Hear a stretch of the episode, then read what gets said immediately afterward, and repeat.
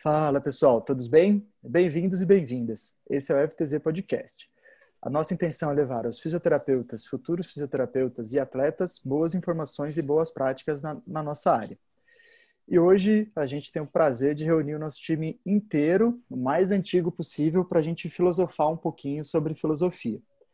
Eu sou Bruno Gruninger, sou pai da Nina, e gostaria de começar perguntando aqui. Ô Luiz, é, você prefere o Luxemburgo ou o Felipão? É, é uma boa pergunta, mas eu, eu prefiro o Filipão, Bruninho. É, Filipão tem muita história no Palmeiras, não só no Palmeiras, mas na seleção brasileira, né? Trouxe vários títulos importantes para o Brasil. É, então eu fico com o Filipão aí. Eu sou o Luiz Felipe, sou fisioterapeuta, é, sou sócio da FTZ Saúde no Esporte hoje e estou muito feliz de estar participando desse novo episódio do podcast nosso. Boa, valeu, Luiz. Leandro Cesarino, você, você é um cara que prefere Campos do Jordão ou Rio de Janeiro? Hum, sem sombra de dúvidas, não sei responder. ah, é. Não, acho que prefiro Rio de Janeiro, né? Temperatura, praia, sempre, sempre que tiver praia no meio, acho que eu vou estar pendendo para esse lado aí.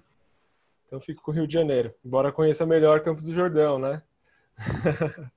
Bom, eu sou Leandro Cesarino, sou fisioterapeuta do esporte, um dos fundadores da FTZ. E é um grande prazer estar aqui hoje para falar com um dos fundadores também, que já não está mais como um FTZista, mas como um grande amigo aí. É, e vamos lá. Vido, a Vido da Gargalhada Fácil. É... Puta, o que, que eu pergunto pra Mari? Me incógnita? Pergunta aí, Maurício. Posso me pergunta perguntar? Aí. Pode. Da praia pode. já foi, já. Da praia já foi. Vinho ou cerveja? Boa, Boa. boa. Puta, essa Boa. é difícil. Cerveja de dia, vinho à noite? Não pode. Ou Muito em cima outro. do muro. Você tá me perguntando de noite. E eu tô tomando um vinho, então nesse momento eu escolho um vinho. É, boa noite, pessoal. Já que diz que estamos à noite, né? Podcast ele é atemporal, mas agora acabei de informar o horário que estamos gravando. É, meu nome é Mariana Vido. Antigamente eu falava que me chamavam de Vido, mas hoje em dia é uma mistura de Mari, Vido, Vidinho, Vidão, então qualquer coisa eu tô atendendo. E é um prazer estar entre esses senhores muito engraçados e belíssimos fisioterapeutas, belíssimos não no físico, mas exatamente na profissão fisioterapia. É, tenho o grande prazer de hoje em dia ser sócio FTZ, estar entre eles, e é um prazer estar aqui mais uma vez no podcast FTZ. Boa, Vidão. Prazer é todo nosso, tenho certeza. Luquinha, você prefere o Corinthians de 99 ou o Corinthians de 2005? 99 o Luquinha não era nascido, pô. É, primeiramente, respeite minha idade, que eu sou de 93. Eu já tinha Respeite logo meus cabelos brancos. fora os ameaços. Mas eu prefiro... Cara, o de 2005 eu tenho mais lembranças, né? Era um time que era muito bom. Que ganhou roubado. Pra frente. Um brasileiro roubado, né? Uhum. É, quantas pessoas vão responder, assim, além de, de mim? É, sim, era o quadrado mágico, né, que fala, né? Nilmar Teves, Carlos Alberto e Roger, só pessoa de muito bom caráter. E infelizmente nossa zaga era Betão e Zelão, que acabava prejudicando um pouco, mas enfim, eu vou de 2005, que é o que eu tenho mais lembranças. Meu nome é Lucas Aoki, é, sou colaborador também da FTZ e é um grande prazer poder participar com vocês essa noite. E, boa, Luquinha, valeu. E Maurício, você prefere o Miami ou você prefere o Lakers agora para final, mal? Ah, Lakers. Lakers, Assim, sem sombra sem dúvida. É, Ah, Miami é muito. Miami é muito Corinthians, é muito raça, e os caras se matam pra jogar e todo mundo tem que fazer. Lakers, Pô, o mas é que dá chance pra todo mundo, cara. Vai na Não. raça, não vai no talento. não, Lakers, mas o melhor de sete é justamente pra raça não ganhar do talento.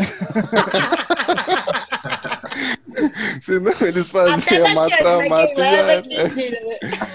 E o, e o LeBron, o LeBron e o Davis estão jogando muito, mano. O Rondo também, putz, tá muito louco de assistir as séries. Inclusive, se fosse amanhã, eu ia ter que desmarcar. Bom, terceiro. Eu Desculpa. sou o Maurício Vieira, um dos fundadores da FTZ, com o Bruninho e com o Lê. É, acabei saindo, é, mais por motivos de tempo, quando meus dois filhos nasceram. Sou pai do Murilo e do Theo. Adoro o Bruninho abrindo falando que é pai da Nina, acho bem legal. Uma das coisas que eu mais gosto de fazer é ser pai dos meninos. E, putz, é um puta prazer estar aqui com vocês. É, tô até com aquele friozinho na barriga, nunca fui muito de rede social. Pensar que uma galera vai escutar isso aí dá até um nervosinho. Obrigado, muito obrigado pelo convite, muito obrigado mesmo. Muito bom trocar ideia com vocês. Tivemos muitos momentos bons ao longo da nossa formação e trajetória profissional. É um prazer estar aqui para conversar sobre eles e revivê-los. Ô, Mal, a gente que agradece. Na verdade, é, o último podcast que a gente gravou todo mundo junto, é, a gente estava falando e todas as histórias que a gente falava, elas em algum momento confluíam para para sua existência, né? E, e foi disso que a gente falou, putz, a gente precisa, a gente precisa trazer o Mal aqui para conversar com a gente, é sempre um papo bom, e é o cara que é uma um baita astral legal, então é um prazer pra gente. Obrigado aí por emprestar o seu tempo. A gente sabe que seu tempo é valioso. O tempo lado das crianças é, vale, vale o dobro, né, Mal? Não tem jeito. Vale, e obrigado, obrigado mesmo de ter topado. E vamos aí. A ideia é a gente conversar um pouquinho. Acho que essa introdução já diz muito do espírito da FTZ, né? Do nosso espírito, assim, que é esse espírito é mais leve, um pouco mais descontraído. E, e essa é a ideia de hoje, assim, a gente quer conversar sobre coisas sérias, obviamente, mas a gente também sem deixar de lado essa nossa essa nossa pegada mais engraçadinha aí, que é o que a gente lembra dos bons momentos que todos é, que todos tivemos juntos, né? Inclusive eu tô Levar vendo as aqui, coisas mais leves, né? tô vendo aqui o óculos da vida, muito bonito. O essa essa bandagem no seu óculos, viu, Mari? Parabéns. Usando os, Harry Potter pelo lado. assim. usando os dotes de fisioterapeuta para a vida pessoal, legal. É, A gente se vira.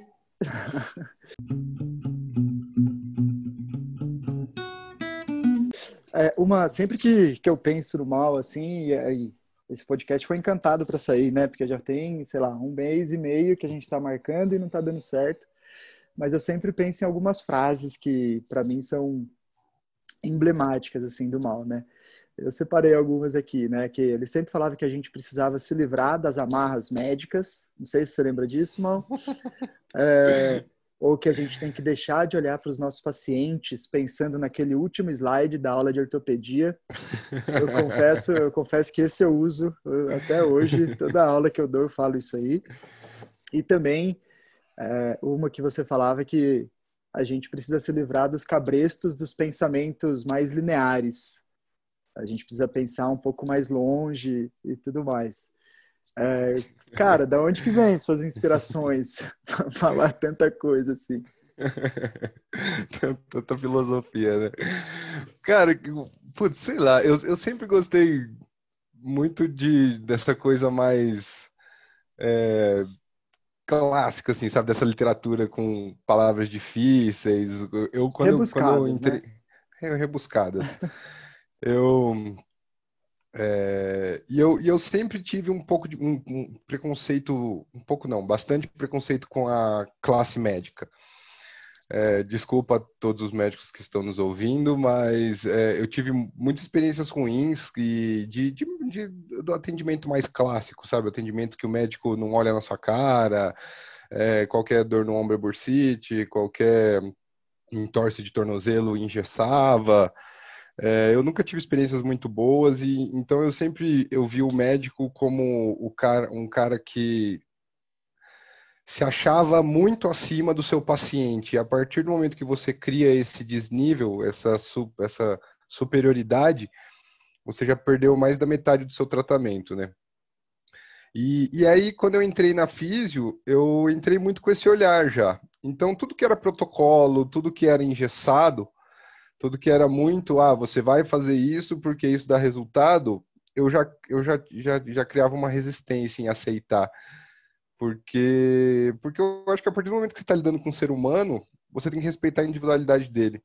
E aí, por mais que o protocolo XYZ funciona, se o cara na história dele te, te, te mostra que não vai funcionar com ele, não tem que você aplicar, independente do quão isso é bom na literatura, do quão isso dá resultado não sei aonde. Então, não tem como você trabalhar com o ser humano e aí tem várias áreas em que você tem esse trabalho, mas a da saúde é, a, no meu ver, ao meu ver, é a principal, porque você está trabalhando com o bem-estar da pessoa.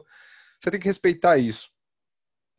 Então, então eu acho que eu acho que veio veio veio daí, sabe? Então, tipo, sai tirar o cabresto. E aí muitas muitas áreas, áreas da fisioterapia, muitos cursos vendem como a solução para tudo, se vendem como a solução para tudo, assim, né? Eu acho que a partir do momento que você compra isso, você já está errado, porque nenhum curso vai solucionar o problema de todo mundo. Você precisa, você precisa sim estar tá sempre buscando conhecimentos, precisa sim estar tá sempre buscando literatura, cursos, atualizações, mas para criar uma gama de conhecimento seu que você vai conseguir é, resolver o problema da maioria dos seus pacientes. E mesmo assim, você não vai, não vai conseguir resolver de todos.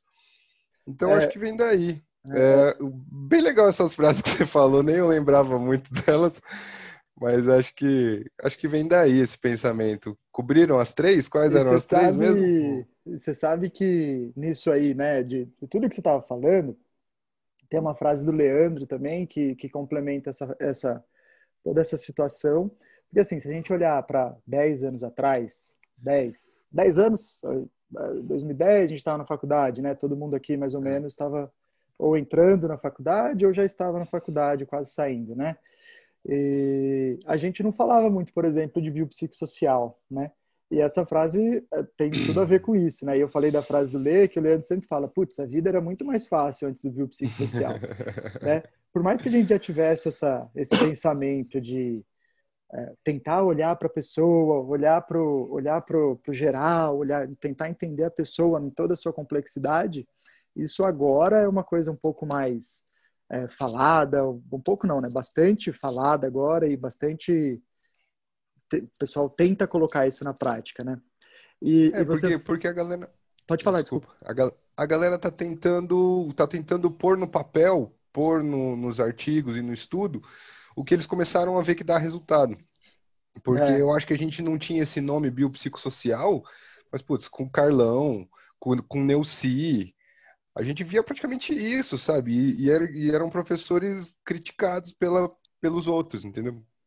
E, e, hoje em dia eu amadureci muito essa minha ideia, me senti bem deslocado da física, inclusive um tempo atrás, por por, por ter esse olhar meio diferente, sabe? Por, por não que, que as pessoas não tenham esse olhar, mas pelo grande nicho da fisioterapia, o grande network da físio, ser talhado dentro da pesquisa ainda. Né, o, o, a gente tem o grupo do futebol que a gente faz parte ainda, é, todo mundo aqui deu uma passada pelo set, pelo menos, e o grande network da indicação, do ah, eu sei que esse cara é bom, ainda é muito pautado no, no na pesquisa, né? E eu, eu me sentia meio deslocado com isso. E aí, ultimamente, a, pandemia me ajudou muito com isso, cara. Tanta gente reclama da pandemia. A pandemia foi uma época sensacional para mim, assim, de evolução, de crescimento, como pessoa, como profissional, como marido, como pai. E, e eu acho que eu amadureci muito a ideia e meio que me achei dentro da fisioterapia. É, eu tive a oportunidade de, de entrar na Prevent Senior um pouco antes da pandemia, um trabalho que o Lê está fazendo agora, e com essa ideia, né? Porque o que eles vendiam era, era a utopia da fisioterapia, é você fazer um primeiro atendimento com o com o ortopedista e tudo mais, e, e, e ter, e, e, levar isso para um, um, paciente de uma renda mais baixa, né?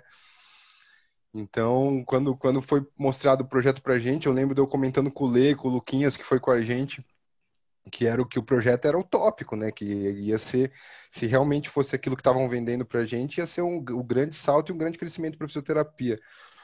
É, infelizmente, na minha, na minha experiência, não foi. Acabei saindo até um pouco por causa disso. Mas, mas eu acho que é o campo que, que é para onde vai, que é para onde a saúde vai, sabe? É para onde a, a saúde está tendendo a caminhar em todas as suas profissões. Aí, ó, vocês falando da filosofia e eu já Tá vendo? divagando Já- aqui um monte. É, mas é essa a ideia mesmo. E quem quiser falar, fica à vontade, viu, gente? Só levanta a mão aí.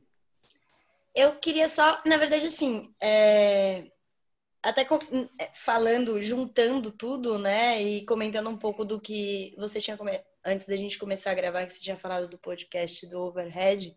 né? Eu acho que parece que fica mais complicado quando a gente coloca o modelo biopsicossocial. Então você fala, nossa, mais uma coisa que eu tenho que me preocupar. E na verdade, quando você para para pensar na realidade no dia a dia, quando você está tratando, é, ou pequenos grupos, né, ou atendimento particular, ou quando você pega uma equipe, você trabalha com uma equipe, é onde tudo se encaixa, né? E, e ao invés de ser uma coisa muito difícil de se acessar, é simplesmente quando você fala de igual para igual, como você começou a falar no começo. Sabe? Eu acho que é o, é o, é o principal. É assim, eu tenho, eu preciso da pesquisa, eu, eu, me- eu me baseio muito, Concordo. Eu sei o que eu tenho que fazer ou o que eu não posso fazer a partir da pesquisa, mas eu tenho que virar para o meu paciente e falar assim, mas o que você quer? Né? O que você sente? O que você pretende? E, e eu acho que parece que dificulta, mas facilita muito, que é a hora que você fecha o seu funil da avaliação, né? É a hora que você fala, tá, mas para onde eu vou direcionar? O que, que eu vou dar importância? É, É. aquilo E- que ele quer. E- e- Exatamente. e não e é- facilita tanto ao ponto de, às vezes, na- na- dependendo do, do norte que você dá para suas perguntas, para sua anamnese, o paciente dá o tratamento todo para você ali. Perfeito. E aí pronto. A Você- gente você- tem um exemplo muito engraçado, muito legal no, no consultório. O Lê sempre gosta de falar dele, é um corredor que a gente atendeu. E a gente, resumindo assim, a gente foi identificar o porquê da dor dele da lesão, porque ele andou muito tempo de skate, então a. Eu sempre esqueço a palavra. A, Remada. a remada, a remada dele era de um lado, a gente falou, pô, é por, por isso. Entendeu? Tipo, de sentar e bater um papo. Então é a hora que você. A anamnese criou-se mais validade, assim, que antes a gente tinha importância, parou de dar, e agora você senta e fala, e aí? É, exato. Um E, o, e o, o mais mágico disso tudo é que isso é impossível de pôr em papel, né? Não tem como você protocolar uma anamnese para isso. Porque vai depender totalmente das experiências da pessoa. E, e é engraçado, tipo, que, que é o que a Vitor falou. Às vezes você, você acha o tratamento inteiro num, hobby do cara da adolescência. Às vezes o cara te dá o tratamento, às vezes ele fala, ah, então, mas eu já fiz choquinho e ó, putz, não funcionou tão bem, eu achei que não melhorou, mas ah, outra vez, quando eu fiz alongamento, nossa, melhorou um monte. E aí tem um exercício que eu gostava quando eu fiz, que melhorou assim, assim, assim. Aí você faz exatamente o que ele te falou que melhorou, ele fala, nossa, mas isso é bom, né? Tipo, o cara, o cara te deu o tratamento na anamnese, sabe? É só uma questão de ouvir e, e, e nortear o seu tratamento em cima do, do, do, do que o paciente está tá mostrando para você. Ah, é, Quando o Bruninho abriu aqui falando da dessa questão filosófica do mal, né? Esse perfil filosófico dele, tem um, uma coisa que eu acho que as pessoas que já trocaram e-mails com ele perceberam que sempre, sempre no final de um e-mail ele vai escrever uma frase entre aspas e aí ele vai assinar o e-mail, né? Ou seja, é uma, é uma frase dele, parece ser uma puta frase que alguém, algum filósofo antigo criou, mas é uma frase dele, geralmente muito boa. E aí, pegando uma frase, acabei de revirar meu celular aqui e ver os e-mails de 2014 que a gente trocava, época de FTZ também. É, e aí eu trouxe essa frase para para complementar com o que a gente está falando aqui agora, né? O poder da anamnese para você direcionar um tratamento. Então vamos lá. Abre aspas. Os espíritos das palavras voam sempre que necessário. Fecha aspas. Maurício Vieira. Cara, é isso. A gente tem que dar o poder para o paciente falar, né? A gente tem que ter bons ouvidos para deixar os espíritos das palavras voarem. E aí sim a gente ouviu o que a gente precisa ouvir. Filósofo Maurício, meus parabéns. Mas você sabe um- que. Tem um professor meu que ele, que ele fala uma frase também que é, que é boa nessa questão de anamnese, que é que se fosse a gente fazer a mesma coisa para todas as dores que chegam iguais, ia ser muito fácil ser fisioterapeuta, né? Que ia ser muito rico, tá ligado? Porque a pessoa chega com dor lombar, você tem que fazer, soltar tal músculo, manipular tal vértebra e passar tal exercício. Né? E aí sabe que tem um monte de tipo de dores lombares, etc. Né? Então acho que entra muito nisso na questão de, às vezes, na anamnese, é uma coisa que às vezes a gente mesmo tem que insistir em algumas questões, porque às vezes você pergunta assim, ah, você, te, você já operou alguma coisa? A pessoa fala assim, não. Aí vai conversando, ela vai mostrar foto, olha, teve essa foto, esse aqui é meu terceiro filho, não sei o que lá. Ah, mas teve parto normal ou cesárea? Ah, cesárea, três cesáreas. Então, tipo, às vezes algumas informações para a pessoa não é relevante, para a gente é e, e faz toda a diferença no que, que a gente vai fazer para conduzir o tratamento, né? Então, acho que essa questão da anamnese, de realmente cada pessoa ser, ser uma pessoa, independente de ser a mesma dor, né? Pode ser todo mundo ter dor lombar, uma pessoa passou dificuldade de tal coisa, outro pratica esporte, outro é sedentário, e só nisso pode ser que já mude a conduta de cada um, né? Você faça coisas diferentes para cada um. Eu só não, não concordo. Na verdade, não é que eu não concordo. É que tenho visto algumas coisas, né? Você falou duas coisas, na verdade, né? Uma que é da ciência, de não conseguir é, muito catalisar essas informações, e a gente já tem algumas estratégias de, de, de, de pesquisas, de entrevistas com o paciente mais bem organizadas, né? Acho que a proximidade da área com a psicologia, por exemplo, né? Da físico-psicologia, Hoje em dia a gente já tem alguns modelos de anamnese para o paciente. É lógico, vai ainda depender do seu paciente para saber como que você vai delinear isso, mas que as perguntas são mais abertas, né? Então a gente tem a linha de terapia cognitivo-comportamental bem forte, né? Naqueles, é... nossa, agora me falhou, me falha o nome do CFT, Cognitive Terapia Funcional- cognitiva. a cognitiva terapia funcional. Eles também têm um modelo de, de, de avaliação que é com perguntas mais amplas. Então, assim, dá um pouquinho mais de ciência a essa voz do paciente, né? Que é diferente de você fazer uma pergunta e marcar um, um, um Uhum. xizinho aqui, um xizinho ali, ou mar- Uhum. só marcar uma medida ali ou acolá, né? Ou dar uma nota, né? É, exato. Eu acho que É. isso, essas ferramentas, elas têm sua importância, São válidas, claro. Não obviamente. estamos tirando nenhum pouco. É, aqui, assim. exato.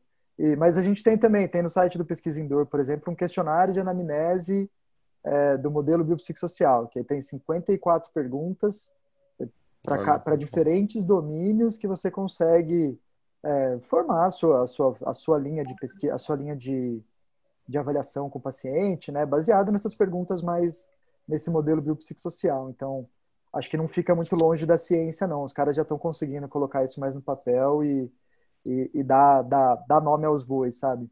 E eu acho também que atualmente a, eu concordo com você que a gente tinha eh, a gente tinha muito preconceito e normalmente por conta de experiências passadas, né, com, as, com outras áreas da saúde, não só de médico.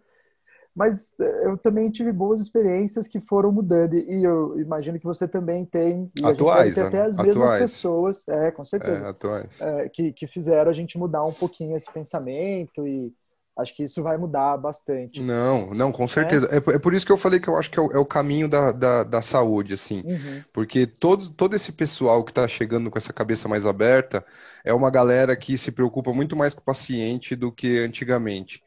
É um cara que realmente põe a mão, é um cara que realmente quer saber isso, quer saber aquilo, está preocupado com sono, está preocupado com alimentação, está preocupado com, com atividade de vida diária. E, e eu falei, eu falei das minhas experiências anteriores à faculdade, a entrar com essa Uhum. cabeça na faculdade, a, algumas experiências que eu tive durante a faculdade também.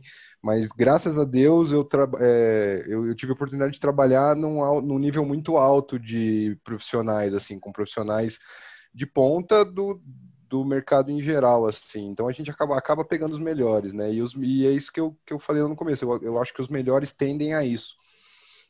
Então é um caminho que chega, que, que eu acho que é, que é para onde está caminhando. Eu acho bem legal isso que você falou, eu não sabia de- de- desses questionários novos que estão sendo validados com, com perguntas mais amplas, né? Eu acredito que é, eu confesso que é um, um lado bem falho meu, assim, na, na profissão, é Não pesquisar. É seu, é, É. nossa. É, É. até, Mas, é, mas é legal saber. É legal saber. O trabalho do Leo eu achei sensacional. A, a ideia que ele teve quando ele passou o trabalho pra gente no Palmeiras, que ele tava com a ideia de fazer isso no mestrado, Lê? Ou doutorado? Isso, tá sabendo. tá Mestrado, crescendo mestrado. bem. Doutorado eu não entrei ainda. Mestrado. Eu, o que ele falou pra gente que ele ia fazer no mestrado, pois eu achei sensacional ele tentar abordar isso, tentar pesquisar, é, já com esse olhar, né, que, que a gente já tinha tentado pôr isso no papel. E eu acho que é o caminho, eu acho que realmente é o caminho. Mas eu ainda acho que mesmo com, eu acho que o caminho vai ser esse, vão ser questionários validados abertos, porque não tem como você fechar um questionário de pontuação, um questionário de múltipla escolha dentro disso que a gente está falando, né? É, mas é a É. linha da pesquisa qualitativa, né? Que até o que a Mari Tá estava falando Bem do, mais forte agora, do né? podcast de overhead, do final, fatores É, contextuais, é, é a linha de pesquisa qualitativa que já até no esporte já está sendo desenvolvida, né? Não só para problemas complexos como dor lombar, mas pro esporte E eu também. acho, e eu acho que a gente vai ter um grande ganho em prevenção quando a gente conseguir aplicar isso em esportes coletivos. Eu, fi- eu fico besta com o caso que a gente teve no Palmeiras, daquele atleta que foi um cara que sempre se dedicou muito, sempre foi um cara que sempre cumpriu direitinho o protocolo preventivo, dificilmente você via ele com lesão. E aí, de repente, ele teve um entorse de joelho, é, com ruptura de cruzado.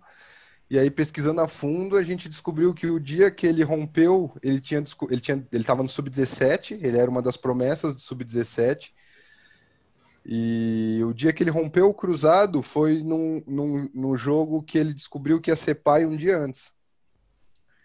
E aí, como é que você não, você não relaciona uma coisa com a outra, sabe? O histórico do cara, o cara, um puta atleta, tipo, com, muito dedicado em força, muito dedicado em treino preventivo, todo equilibrado, com, com scores altos em todas as avaliações pré-participa em os testes de avaliação pré-participação que a gente fez nele.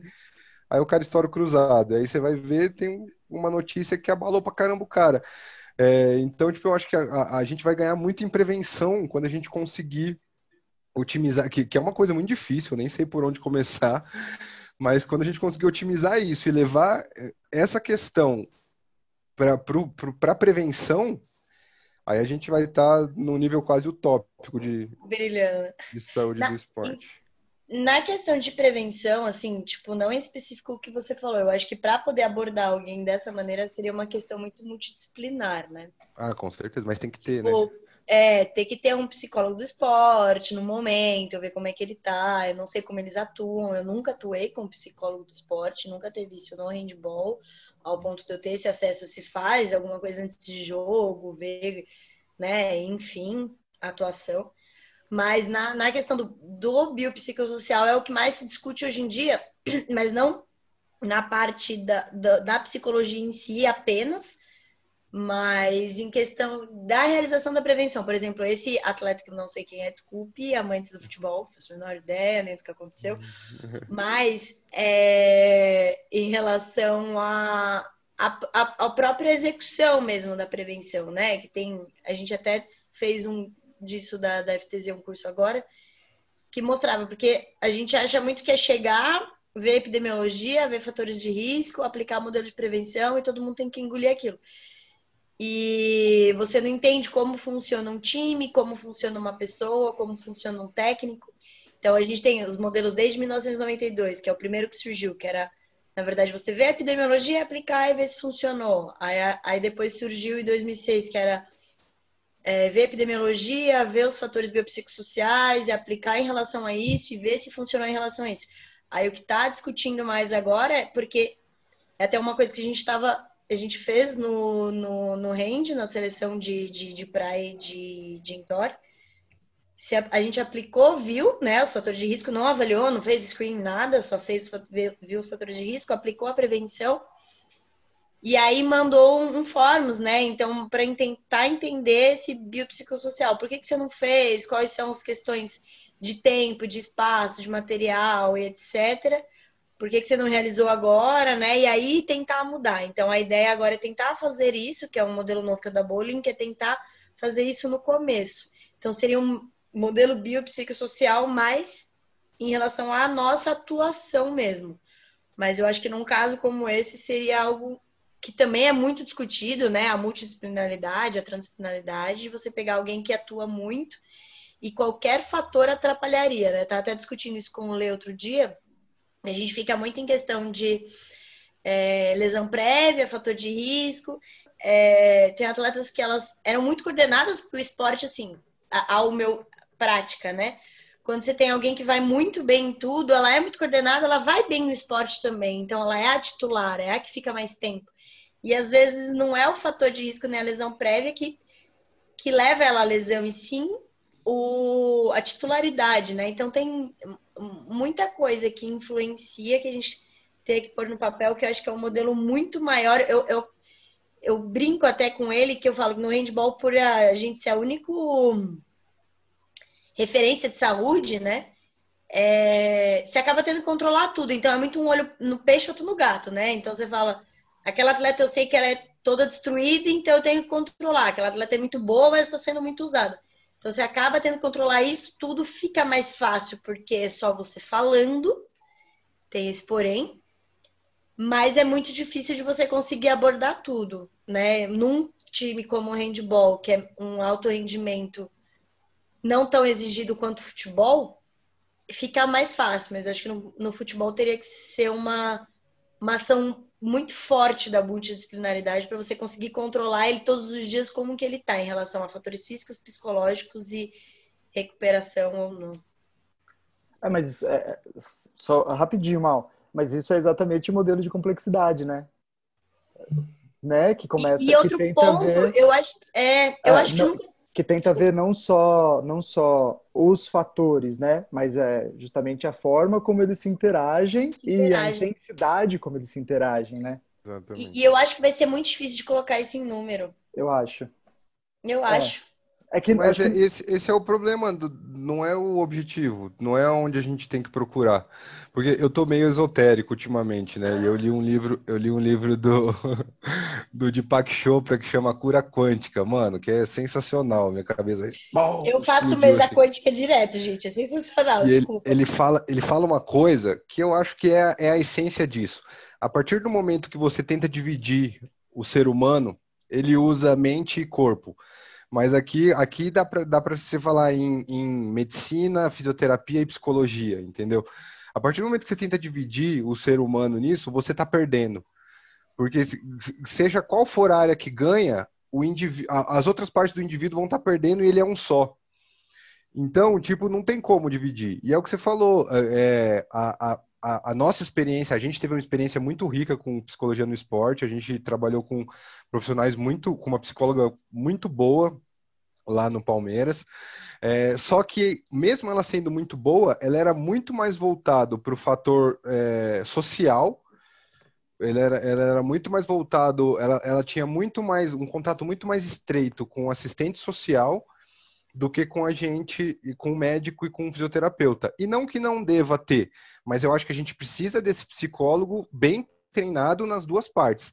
Inclusive, nessa, né, é, nessa minha viajada aí de cura quântica, eu comecei a pensar que seria necessário um psicólogo dentro do DM. E dentro, assim, na sala, ali na maca, conversando com cada cara que se machuca, é, trabalhando nos trabalhos preventivos com a gente, um cara, um psicólogo totalmente voltado para a área da saúde, para a área médica e fisioterapêutica, e não tão preocupado e não, não preocupado com essa área de, de, de, de social. Claro que lá também precisaria, mas eu acho que teriam que ter dois tipos de profissionais, porque seria um ganho muito grande, né? Como se é fosse é muito um, difícil, um fisioterapeuta, é. assim. Mas... Exatamente. Às vezes até já... disfarçado, às vezes até disfarçado, para os é. caras não saberem que ele é psicólogo. Mas, mas eu acho que às vezes não disfarçado, tirar o tabu da psicologia, é, não, tô né? Brincando, é. Tipo... Então, é, e eu acho, que, eu acho que o que você falou, Vidão, é, a, a grande, o grande X da questão está na educação dos nossos atletas porque a educação dos nossos atletas é muito, do de alto rendimento é muito pobre. Então, no Brasil, um atleta de alto rendimento dificilmente teve condição de fazer estu, de, de estudar bastante, de ter uma instrução é, considerada boa. E então a gente precisa de uma educação melhor em saúde desses caras, sabe? Do cara entender que que ele não precisa esconder uma dor, de um cara entender que quanto antes ele mostrar, que quanto, que quanto mais real ele for nas perguntas, melhor vai ser o tratamento. E aí, e aí é muito mais complexo, né? Porque a gente precisa de uma. O, o futebol, que é o que eu tenho mais experiência, ele é muito, ele é um negócio, né? E aí você tem muito interesse financeiro de dirigente e que, que acaba não dando espaço para isso, né? Mas por isso que eu acho que a gente ainda está tão longe disso, por mais que estejamos estejamos caminhando para isso. É a noção é... de autocuidado desde criança, né? É uma coisa que é. eu bato muito na tecla. Tipo, a instrução e a noção de autocuidado desde de criança, entender é. a complexidade de um atleta, né? Que depende muito mais dele do que da gente. Mas eu acho que a partir. Você fala isso no podcast do Overhead também, né? Um dos outros momentos que eu achei muito brilhante. Você só, você só é, eu adoro essa frase, então eu falo sempre. Mas eu acho, eu acho que pode ser uma coisa ensinada, sabe? A partir do momento que você mostra pro cara, pro atleta, que você tem uma estrutura boa, que os profissionais são competentes e preocupados com ele, o cara vai ter mais, mais liberdade para se abrir, para realmente ser mais sincero, não vai ter tanto medo. E a gente vai parar com esse famoso migué que todo mundo fala, que, que eu acho que é uma das maiores besteiras do, do esporte brasileiro, infelizmente. É, tanto é que a gente, quando a gente consegue ter um pouco mais de proximidade com o atleta e vez ou outra fazer uma brincadeirinha e apostar um negócio e sair para almoçar, não sei o quê, é, e trocar mensagem fora do horário de trabalho, é aí que o negócio começa a, a, a confluir Flui, mais, né, velho? Que é. o negócio começa a funcionar mais. E, e, muitas vezes essa amizade fora, essa, essa, essa amizade, essa, essa empatia com o atleta é mal vista pelo dirigente, né? E por, Ele e por todos os tá outros, sendo né? muito mole. É, exatamente. É. É que eu acho que tem que ter um limite também, né? É, tipo, eu sou muito amiga, sempre que eu sempre briguei muito, assim. Eu tenho atletas Mas, que são minhas né? amigas pessoais. É, exato. São minhas, eu é exatamente isso, por ter muita convivência, vieram minhas amigas pessoais, era adulto, né? E tô lá desde 2015. Mas tudo tem que ter limite, Leandro Cesarino, é isso mesmo. Eu, eu nesse período de. É recente até, eu assisti uma série na Netflix chama é, Playbook, Playbook As Regras de um Treinador, eu acho. Posso depois confirmar o nome. E tem um treinador não vou lembrar o time da NBA, um treinador de basquete dos Estados Unidos, e ele fala exatamente isso. Ele fala, é, quando eu comecei a, quando eu me tornei treinador, me falaram, me passaram algumas regras, né, algum, alguns tópicos, e um deles era era que eu não deveria ser amigo dos meus atletas. E hoje, depois de todo o tempo, ele, ele foi campeão pelo Celtics. Ele fala de cara, assim, uma das regras que eu dou de dica, assim, eu quebro, é tornar amigo dos atletas. Não tem por que não ser amigo deles. Eu não vou, eu não vou ensinar um astro, um cara que está na NBA a, a arremessar a bola no, no aro, né? Mas eu vou ensinar ele a ser um, um pai de família, eu vou ensinar ele a ser um atleta melhor. Então, acho que é exatamente isso. Assim, a gente pode ser amigo né, dos nossos pacientes. É lógico, sabendo todos os limites, mas eu acho que isso só, só deixa a, a, o nosso trabalho melhor.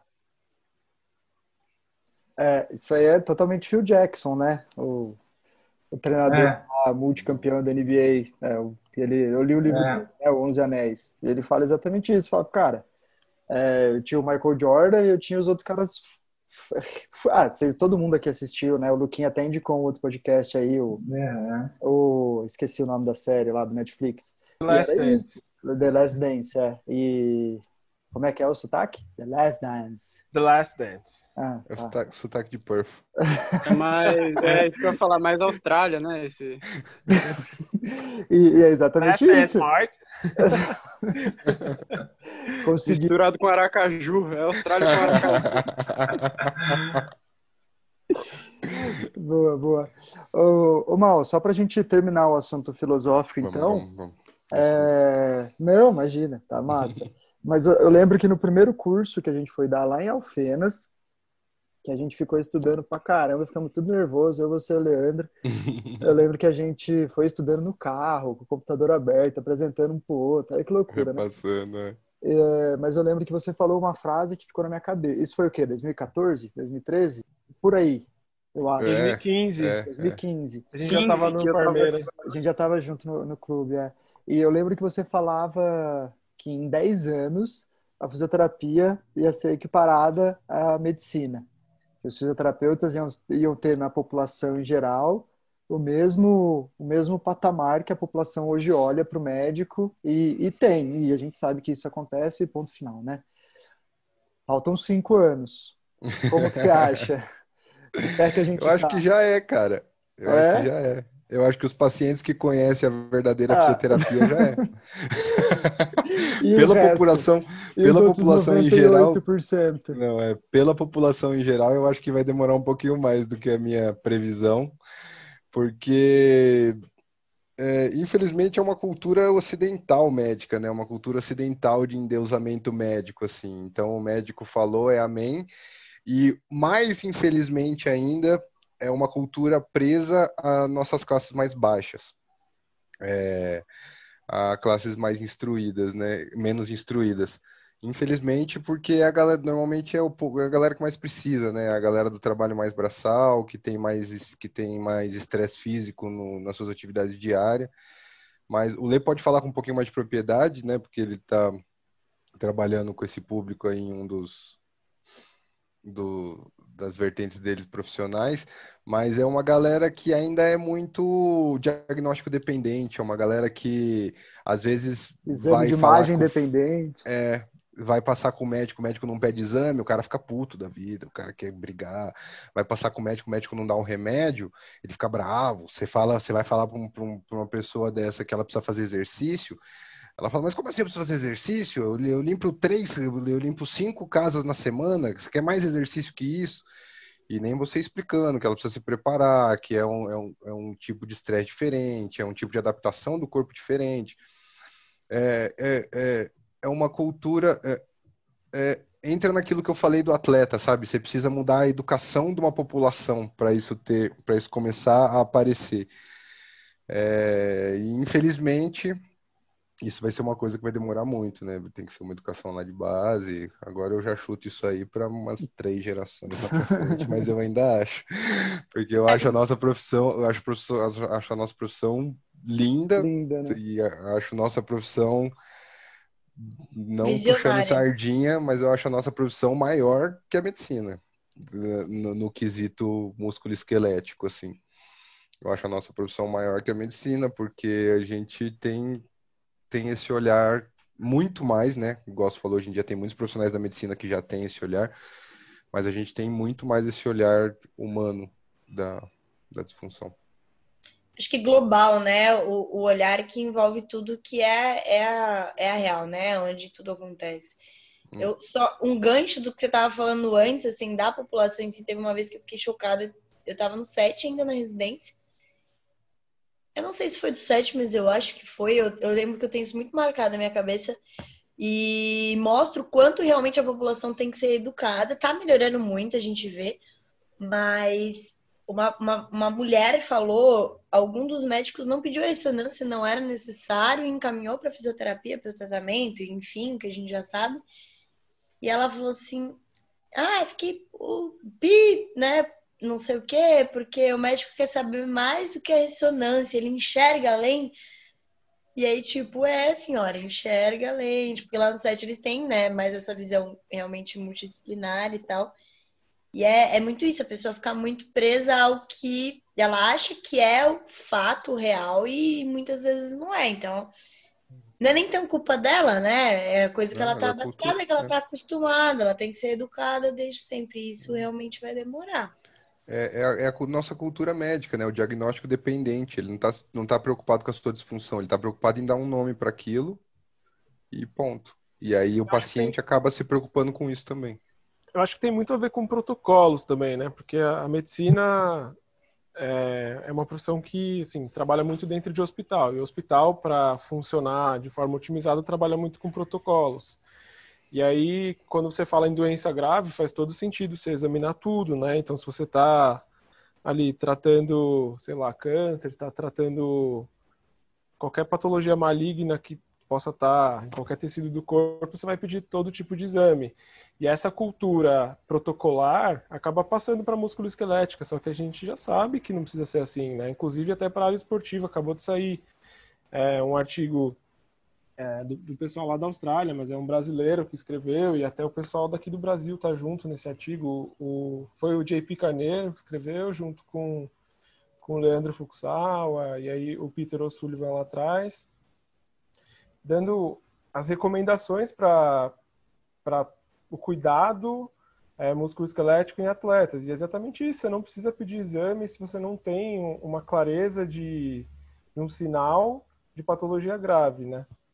Eu acho, mas acho que vai, o erro vai muito nisso, né? De seguir protocolos que são, assim, às vezes desenhados para um tipo de problema que não tem nada a ver com o problema musculoesquelético. Aí você segue aquilo, a, a população aprende aquilo a população começa a, pagar para ter esse tipo de cuidado e às vezes é tipo a aposentadoria quase inteira de uma pessoa que vai para isso, ela está pagando, ela quer ter tudo que ela puder ali.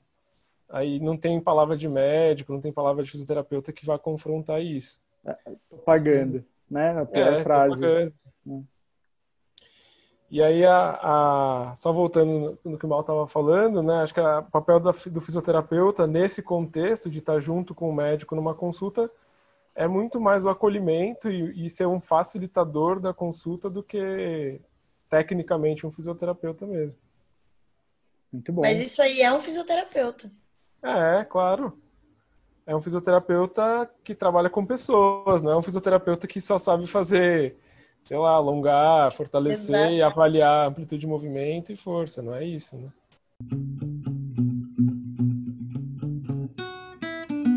Bom, feita essa breve introdução, vamos para o assunto que interessa. Luquinha, a gente queria resgatar umas histórias boas aí, para a gente dar umas risadas também. Que nem só de fisioterapia vive o homem. Não sei se o Luquinha é o melhor contador de história que eu já conheci. é... Muito bom, meu. Vai lá, Luquinha, você tem alguma boa história aí? Que teve falado antes Inédita. me preparar. Inédita. Inédita. Deixa eu pensar numa boa. Eu não, não escutei da concussão ainda. Ah, da concussão, tem que ser ela. A da é concussão é sensacional. Ah, é. Essa é titular. Tá, vou falar. É, eu vou falar porque foi você que me colocou naquele lugar, Maurício. Então, eu falei, eu não, eu não sei se você lembra disso, mas eu falei isso no Puta outro podcast também. Você lembra quando você me ligou? Oportunidade, mano. Puta não, oportunidade. Quando você me ligou pra falar disso, eu tava na pulsa, você falou, ó, Lembro. ligou aqui, cara, tem uma proposta pra você ir lá pra um time legal, o time joga não sei o quê. Comecei a pesquisar. tinha acabado de chegar em São Paulo, fazia acho que quatro dias que eu tinha mudado para São Paulo, tinha vindo para casa do meu pai, tudo. Falei, não, beleza, cara, puta, é o meu sonho, né? É o que eu quero. Pensar bem, vou falar com meu pai aí, isso era dez e meia. Bom, até o fim do dia aí eu já vejo se eu te falo. Ele falou assim, cara, você tem que me responder até meio-dia. Eu falei, puta, mas você também tá me complicando um pouco. Não, porque os caras lá foram acelerados, não sei o que lá. Depois eu fui entender realmente que era, era mesmo. Enfim, e aí até você que me levou lá, e eu, eu, não sei se eu contei isso no outro podcast, mas eu fez, falei assim, né, puta, é uma experiência que eu gostaria de passar, porque trabalhar com futebol, com esporte, que eu sempre quis. E já vou aprender com alguém mais experiente que vai estar lá, provavelmente gerenciando aquele departamento médico. Vou trabalhar com outros profissionais e acho que isso vai agregar, né? Eu era uma pessoa ainda quase que recém-formada e tudo. Chegamos lá, conhecemos o, o, o local, Figura. o DM, a estrutura. Tinha um cara lá, que é o Bruno, que virou um parceiro meu, que tava quebrando um galho pros caras, que ele era professor da faculdade, ele não trabalhava lá. Nem trabalhava. Aí o cara falou assim, bom, então demorou. É, tá amanhã você começa, essa é a chave do departamento médico. Boa vamos. Sorte. E vamos. E eu falei assim, não, mas e eu. Não, você é o chefe, você vai coordenar tudo aí. Inclusive, a gente precisa ver certinho, porque nós estamos na pré-temporada, três dos nossos principais jogadores estão machucados, então até por isso que a gente trouxe, a gente precisa deles para o começo do campeonato. Além da avaliação para participação. É, e assim, provavelmente eu devo ter regalado os olhos, olhando pro mal, tipo, velho, o que eu vou fazer aqui, velho? E, e, e, e, eu, e a gente calmo, né? Não, claro, não, fica tranquilo. Não, não, a gente tem algumas coisas. Pô, eu acho que junta eu e você, velho, pra, pra dar algumas respostas com cara de paisagem. Porque foi muito isso. Foi tipo, não, tranquilo, a avaliação é, não, mas... já tem algumas coisas meio prontas. Já tem pronto, é. é. A gente vai só discutir agora um negocinho aqui. e aí isso já fica certinho, mas também já tem uma experiência com isso aí também. É, não, vocês sabem usar. Não, essa máquina aqui não sabemos sim. Nunca tinha visto. Não sabemos sim. É, fica tranquilo. Tem afinidade com. Enfim. Já tem um artigo que fala isso de. Brincadeira. Enfim, e aí eu lembro de uma coisa que vocês sempre falavam, que no futebol lesão vem de, vem de balde, né? Então, tipo, se o cara tem uma entorse de tornozelo, na mesma semana vai vir três, quatro. Se o cara, sei lá, uma fratura da falange média do quarto, vai ter mais umas duas, três. E eu, eu, eu vi isso muito na prática, né? Com várias lesões, enfim. Dentre elas, a concussão, que foi essa história que eu nunca contei em lugar nenhum, então você que está escutando a gente, se prepare, que ela é nova. Foi assim, a, eu ficava, meu papel no jogo, eu ficava, eu entrava com o time no vestiário, ajudava eles a aquecer, fazer as bandagens, as coisas, subia com eles para o campo, com o preparador físico para ajudar em algumas coisas e na hora do jogo a gente ficava assistindo de arquibancada. E aí no intervalo descia para ver se precisava de alguma coisa e no final do jogo voltava para fazer a banheira de gelo, essas coisas. E aí deu um pepino no jogo, um jogador lá que bateu a cabeça, né? Eu estava sentado com o diretor lá tudo, ele bateu a cabeça, caiu no chão, meio grog, já levantou meio grog assim. E aí o médico, o médico retirou ele do campo e, assim, visivelmente não poderia voltar para o campo, né? E ele voltou para o campo. E eu já falei assim, puta, cara, não podia ter. Tá mudando um monte de coisa de protocolo, que é justamente para isso não acontecer, e não sei o quê. Aí o cara voltou, recebeu uma bola, driblou um cara, deu uma assistência, era o gol da virada, 2 a 1 um, Aí ele foi correr para comemorar e caiu de novo, assim. Aí veio a ambulância, sei o que, e tirou ele. Aí o cara falou assim, ó, o médico não pode sair, porque senão ele tem que ficar durante o jogo, então vai você acompanha ele pro hospital e depois a gente vê que, que a gente busca você lá. Eu falei, ah, então beleza, né? Aí eu já fui na ambulância, esse foi o segundo cara, tá? Na outra semana tinha tido um outro, mas essa é uma outra história, vou contar essa outra. Enfim, e aí fui na ambulância com o cara, e aí o cara aparentemente bem, não tava com sangramento, nada, assim, deitado na maca, e aí ele Ô, Lucas, beleza? Eu falei, não, beleza, né? Caneleira dentro da mão, tudo. Falou, cara, o que, que aconteceu? Onde que eu tô, né? Falei, cara, a gente tava no jogo aqui e você bateu a cabeça, né? Um lance, até você saiu, voltou, deu assistência pro gol. E acho que depois você ficou tonto de novo, né? E caiu e a gente tá indo pro hospital, cara. Mas você tá bem? Não, tô bem, cara, tô tranquilo. Só não lembro muito bem o que tá acontecendo, tudo. É, faz favor para mim, cara. Manda uma mensagem para minha esposa né? Pego o meu celular, falo pro pessoal mandar e avisa ela, porque ela deve estar preocupada, que ela estava na arquibancada, viu o cena de ambulância, eu não consegui falar nada, né? Falei, não, beleza. Vou avisar. E mandei mensagem lá pro, pro preparador físico, pro diretor, falei, ah, avisa lá a esposa do, do fulano lá que vai dar certo. Ah, beleza. Eu juro, assim, deu, sei lá, 10 segundos. Aí o cara levantou a cabeça da marca assim, ô, oh, e aí, Lucas? Beleza? Falei, ah, beleza, né? E você, tudo bem? Ele falou, não, tranquilo. Pô, o que aconteceu, cara? Eu falei. eu fiquei, tipo, olhando, assim, porque eu nunca tinha tido essa experiência, né? Eu achei que, não sei, acho que pensei que ele tava zoando, mas eu falei, mano, acho que o cara não tem condição de ficar me zoando uma hora dessa. Né? Aí eu falei, você bateu a cabeça, lembra? Cara, não tô lembrando muito. Falei, não, você bateu a cabeça, mó paciente, né? Você bateu a cabeça, cara.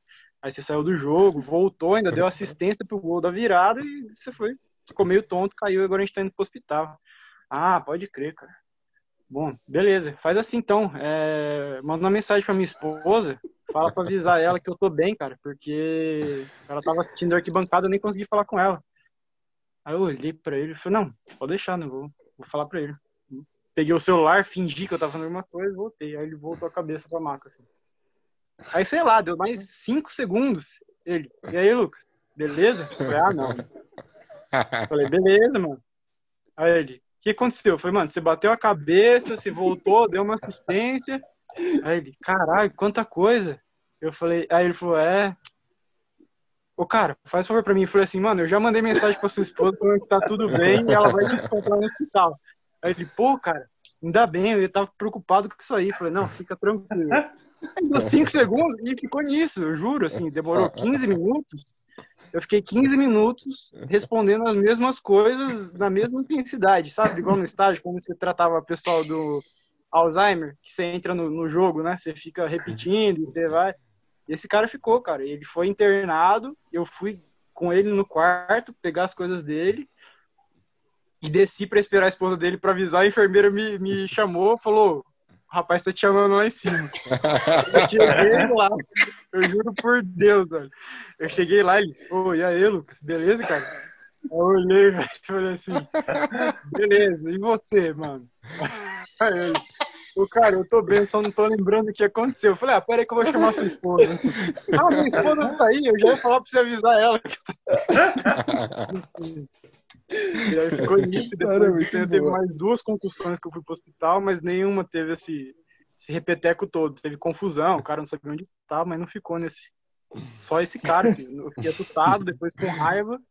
E hoje em tá te dia zoando, virou uma, uma boa história pra contar. Você perguntou pra ele se ele tava te zoando depois? É, mano, eu falei, ele falou assim, eu, eu contei pra esposa dele, aí ele falou pra mim assim, pô, fiquei sabendo que eu te enchi o saco lá. Eu falei, não, mano, fica sossegado. Aí ele, pô, mas o que que aconteceu? Eu falei, se Ah, foi mas foda, posso falar, você contou isso no encontro da FTZ ano passado e foi de grande valia pra mim, porque eu fui pro pra China, pro Mundial. Eu não tinha entrado em contato com concussão, que no handball é muito pouco, e teve uma concussão na final. E a menina ficava, tipo, num relógio também, assim, não tão perfeito igual esse, mas várias coisas ela perguntava assim: acabou o jogo? E, tipo, a gente já tava no hospital. A gente não vai bater o pênalti?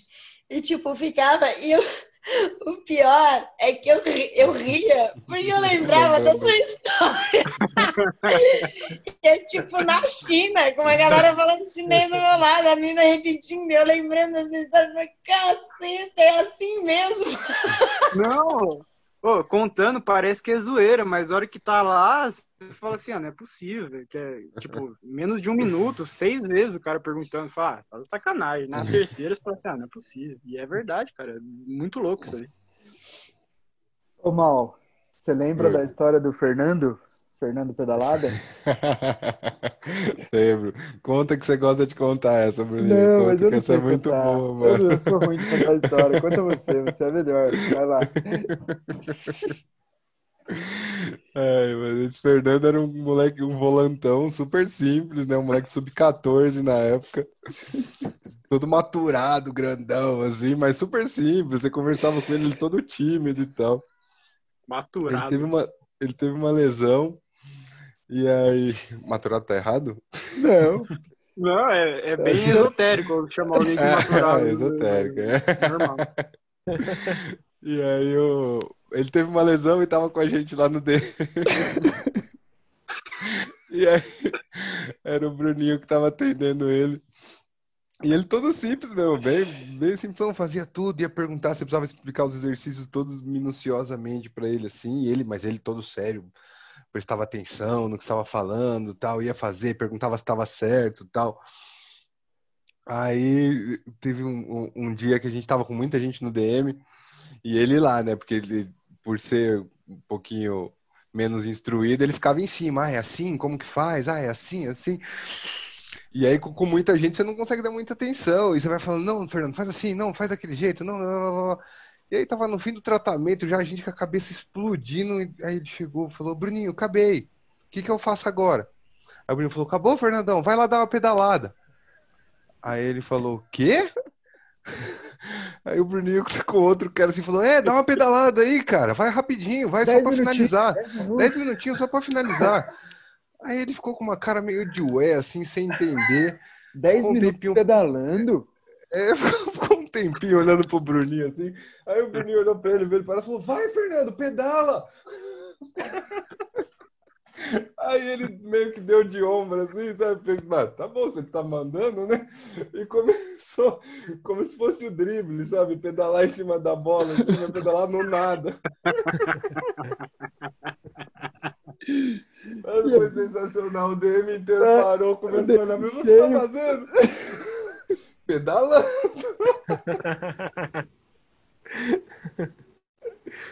É, foi sensacional isso aí também.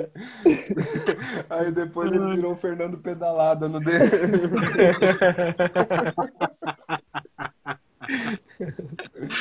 Trairagem, mano. Ai, ai. Eu não lembrava dessa história. Eu lembrei outro dia que o, o Leandro que puxou. Eu não, não lembrava mesmo.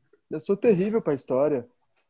Eu não lembro de nenhuma, pra você ter assim, engraçada, assim. Eu não lembro de nenhuma. Tem Não lembra outra? das frases de impacto, né? Tá vendo? O que, Tem coisa que você- que rola é tem coisa que você fala. Tem coisas que ele fala que a gente falou e ele ficou com isso na cabeça, nem eu lembrava que eu tinha falado. É, Tá vendo só? exatamente. Eu ponho até slide e referencio ainda. Tem que pagar direito autoral, então.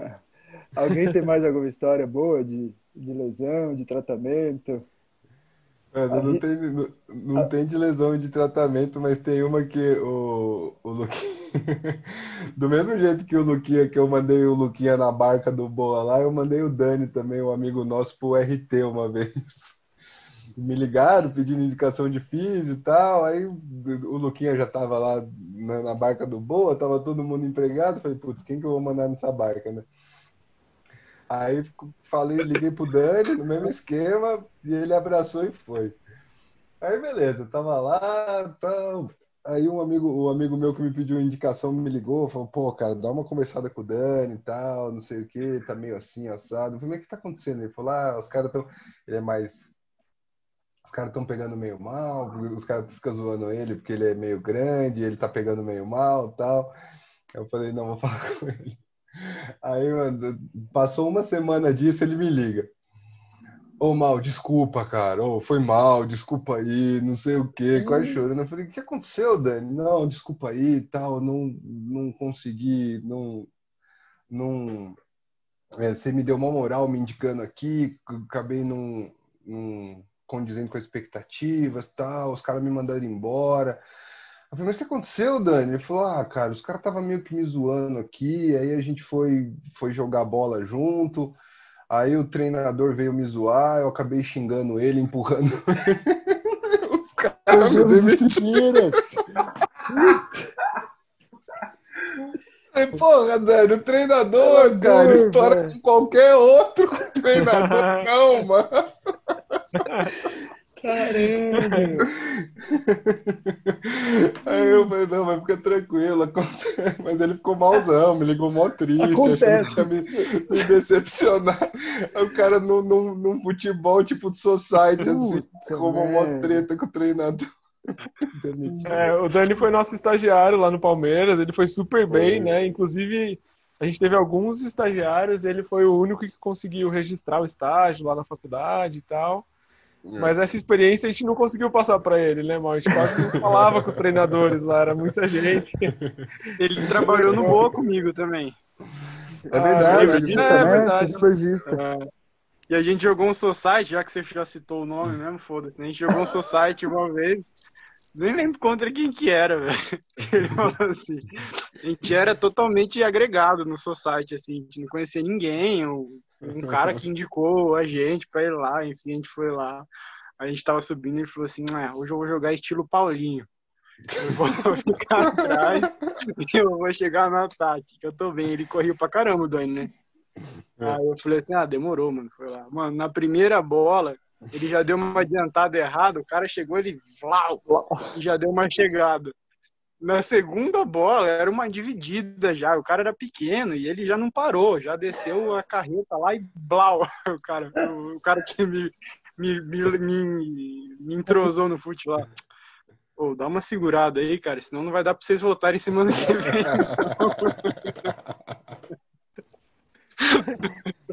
Eu falei, caralho, Dani, não era, você não ia ser o Paulinho, porra, você tá o Felipe Melo. Jogando de cal. Um abraço, Dani, um abraço. Ah, Dani é demais, saudades. Dani pai Dani. Pai, Foi pai, pai, pai, agora pai, foi Dani. pai. Parabéns, Dani. Tá vendo? Vou- ah, não, pera aí, rapidinho. Eu preciso contar isso. A gente dividia, a gente dividia o quarto do hotel lá, do, do time que a gente trabalhava. E aí, a gente não podia fazer nada, né? A gente não podia beber perto, a gente não podia ser jogador, a gente não podia fazer nada. Aí o Dani arrumou uns litrão, não sei da onde, que acho que trouxe de Alfena, sei lá, da cidade dele lá. E a gente ia na mochila no mercado, e ele de mochila no mercado, a gente trazia uns litros. Nossa, não sei se era pra falar isso. Enfim, trazia uns litros, que depois ele corta no final, mas eu vou contar pra você. A gente trazia uns litrão no coisa e deixava no frigobar, né? E aí depois, quando ia sair, escondia, não lembro qual que era a fita. E aí teve um dia, velho, que a gente já tava puto, que a gente não tinha folga, a gente não sei o que lá. O Dani trouxe, tipo, um George Forma, mano, e a gente fez lanche no quarto. É a cara dele isso, velho. hambúrguer, bacon, salada e breja, mano. E assistindo TV e som alto. Nossa, mano, que cal- cheirão de fumaça. E vizinho do hotel que a gente ficava era o espetinho. Então qualquer Ah, coisa vai, que vai que lá, vai. cara, o espetinho hoje tá pegando, hein? Olha o cheiro que tá aqui de carne. Os caras estão exagerando. Ai, velho, o Dani era demais, mano. E aí a gente Nosso vizinho odiava a- gente na época que o Dani morava lá com nós. Era churrasco toda semana. Era muita festa, velho. Ai, gente, que demais. Muito bom conversar com os Conhecer esse. Dani aí, hein? Pai de família. não, no Rede tem umas histórias boas assim também? Oi? No, no Cara, Rede tem, que não vai fazer muito sentido aqui, mas tem, tem muita coisa muito engraçada, assim, principalmente quando você fala em atleta de base, assim, sabe? Que nem vocês falaram da pedalada. Meu, a gente tem umas pérolas. Tipo, a mais clássica, mas eu não sou boa pra contar história igual o Luquinhos, então tá ficando até quieta, né? Porque você vai parecer um idiota depois. Mas eu lembro que tem uma história, tipo, de uma atleta. É a mais engraçada, eu ajudava a base, né? A distância e tal. Eu tinha mandado, tipo, pro WhatsApp, tipo, ela tinha torcido o pé, ah, senta, bate a ponta do pé, né? Exercício de tibial anterior. Aí no dia seguinte ela chegou, às vezes elas iam de manhã só pra. A mãe levava pra eu ver como é que tinha acontecido e tal. Eu falei, ah, faz aquele exercício. Ela ficou parada, olhando. Eu falei, aquele exercício de bater a ponta do pé. Aí ela ficou parada, aí eu, né, nem sou impaciente, nem nada, já fui resolver. Falei, tá, é aquele aqui, ó, que bate e tal. Aí a minha atleta adulta virou e falou assim: vem cá, que é carioca, né? Como que você tava fazendo? E aí a menina ficou muito quieta e, tipo, vermelha, assim. Ela virou e falou assim: assim, é tipo, metendo o dedão no chão, sabe? Batendo a ponta do pé no chão mesmo. Aí a menina meio, tipo, vergonha, assim, fez aquele sim, meio de lado.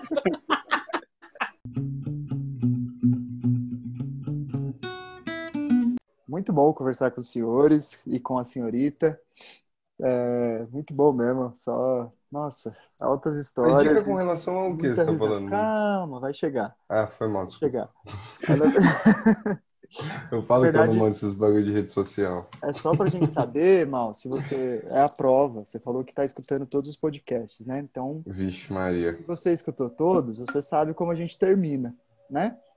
E a gente termina dando alguma dica de leitura, um Material podcast, material para ler, um filme, alguma coisa. Então, a, a- a sua missão é não repetir, né? Você não pode repetir, já que você viu, escutou todos na sequência e fez um maratonou.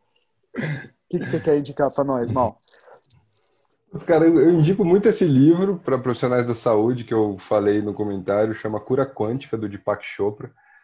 É, esse Deepak Chopra é um médico ayurve- ayurveda, só que ele aborda, ele não aborda tanto a, a, a doutrina ayurvédica, ele aborda mais a essência. E é bem legal, sabe? É uma essência de, de humano, de autocura, assim, de poder da mente é, na cura do corpo. É bem legal. Eu acho que todo profissional de saúde deveria ter esse conceito, pelo menos, na cabeça. É bem legal. É, eu estou escutando um podcast que eu estou gostando bastante também, que chama Zencast, nessa vibe aí do, do holístico, do, é, que é uma, é uma jornalista que curte curte essa, essa doutrina e ela pega vários profissionais para falar sobre o assunto, sabe? Então já foi psicólogo, já foi médico, é, Eu, eu, esses dias eu ouvi um de um cara que é um cientista, que é um pesquisador da felicidade. O cara pesqui, os cara, o cara faz trabalho científico sobre felicidade, tá ligado? É, é muito engraçado, é bem interessante. E o podcast da FTZ é bem bom, não sei se vocês já ouviram. Boa, isso é legal. é, como eu falei, eu não sou muito acadêmico, então não vou saber indicar artigos e plataformas para isso. Mas... Nem é essa ideia, fica sussa. Mas são, são duas coisas que eu li recentemente que eu tô gostando bastante. Manda, Lucas. Eu acho que do. É, agregando o que o Maurício falou, é, tem um, um documentário no Netflix que chama Rio, O Poder da Mente. Que, mal, não sei se você já viu, se você não, não. viu, pela vibe que você tá, assista que você vai adorar, cara, que é justamente isso. Eles explicam e, e pesquisam e vão atrás de até de pseudo-curandeiros e tudo, mas para mostrar os resultados que, assim, que, que o trabalho da mente gera em relação às doenças do corpo. E é muito louco, assim, quebra bastante. Bastante não, mas algumas boas crenças, assim, e, e baseado no tudo que a gente falou, como que, que tá realmente tudo interligado, né? Que não dá realmente pra gente pensar na pessoa como só um corpo, né? E acho que foi, cara, foi revelador, assim, foi muito, muito bom. Então eu indico, indiquei para vários Legal. pacientes já e eu achei que quem não, não viu pode ver que vai, vai gostar. Verei. Rio, tipo Rio de Janeiro? Não, é tipo Rio de, de Cura. De cura. H-E-A-L. Ah, tá, tá. É que faltou o sotaque australiano aí na pronúncia do que. Eu peguei só o de Lins, essa parte do... Oceania não foi minha vibe. Oh, acho que é isso, senhores. E, senhorita, muito obrigado. Muito obrigado pela participação de todos aqui. Foi um momento único. Foi um prazer dividir isso com vocês. E é isso, pessoal. Alguém quer deixar uma última mensagem aí? Queria agradecer o convite do fundo do coração, foi bem legal. Fiquei muito feliz em saber que vocês ainda lembram dos meus ensinamentos que eu ainda guarda meus e-mails, minhas frases de e-mails. Eu vou fazer um livro só com isso. Então, cara, eu comecei. Você acredita que eu comecei a escrever por causa disso? Eu falei, mano, todo e-mail que eu, eu, eu achava muito estranho, muito impessoal você mandar e-mail em branco ou escrito segue anexo. Eu falei, mano, e-mail, que, que coisa mais profissional, né? Sem nada. Aí eu falei, não, vou começar a escrever alguma coisa, que aí depois o e-mail é um negócio que é registrado, dá para pegar todas as frases e fazer um, um livro póstumo. Não, a gente tem o, lá no consultório tem uma escadaria, né, para chegar, e a gente tá querendo colocar uma frase em cada degrau. Já vou pegar Ai, meu Deus! Eu dou, eu, eu te concedo os direitos autorais. Tem uma muito boa. Dois triângulos nunca serão um quadrado.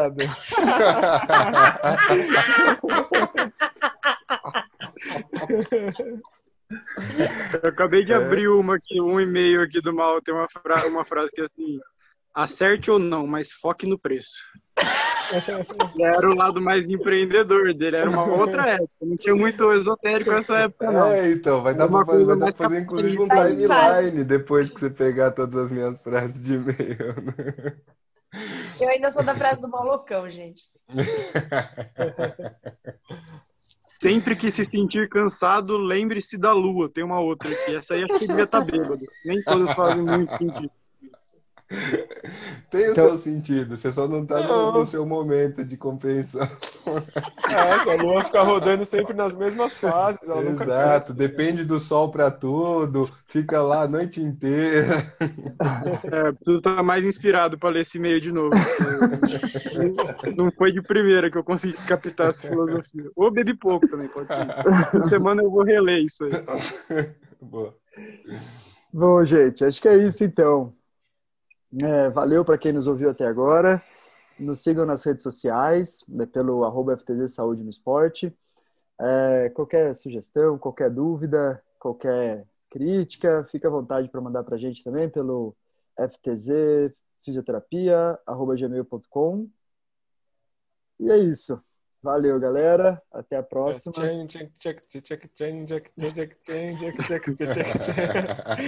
Aí, Bora, mano, tá nem por vinheta, pô. A vinheta tá ao vivo.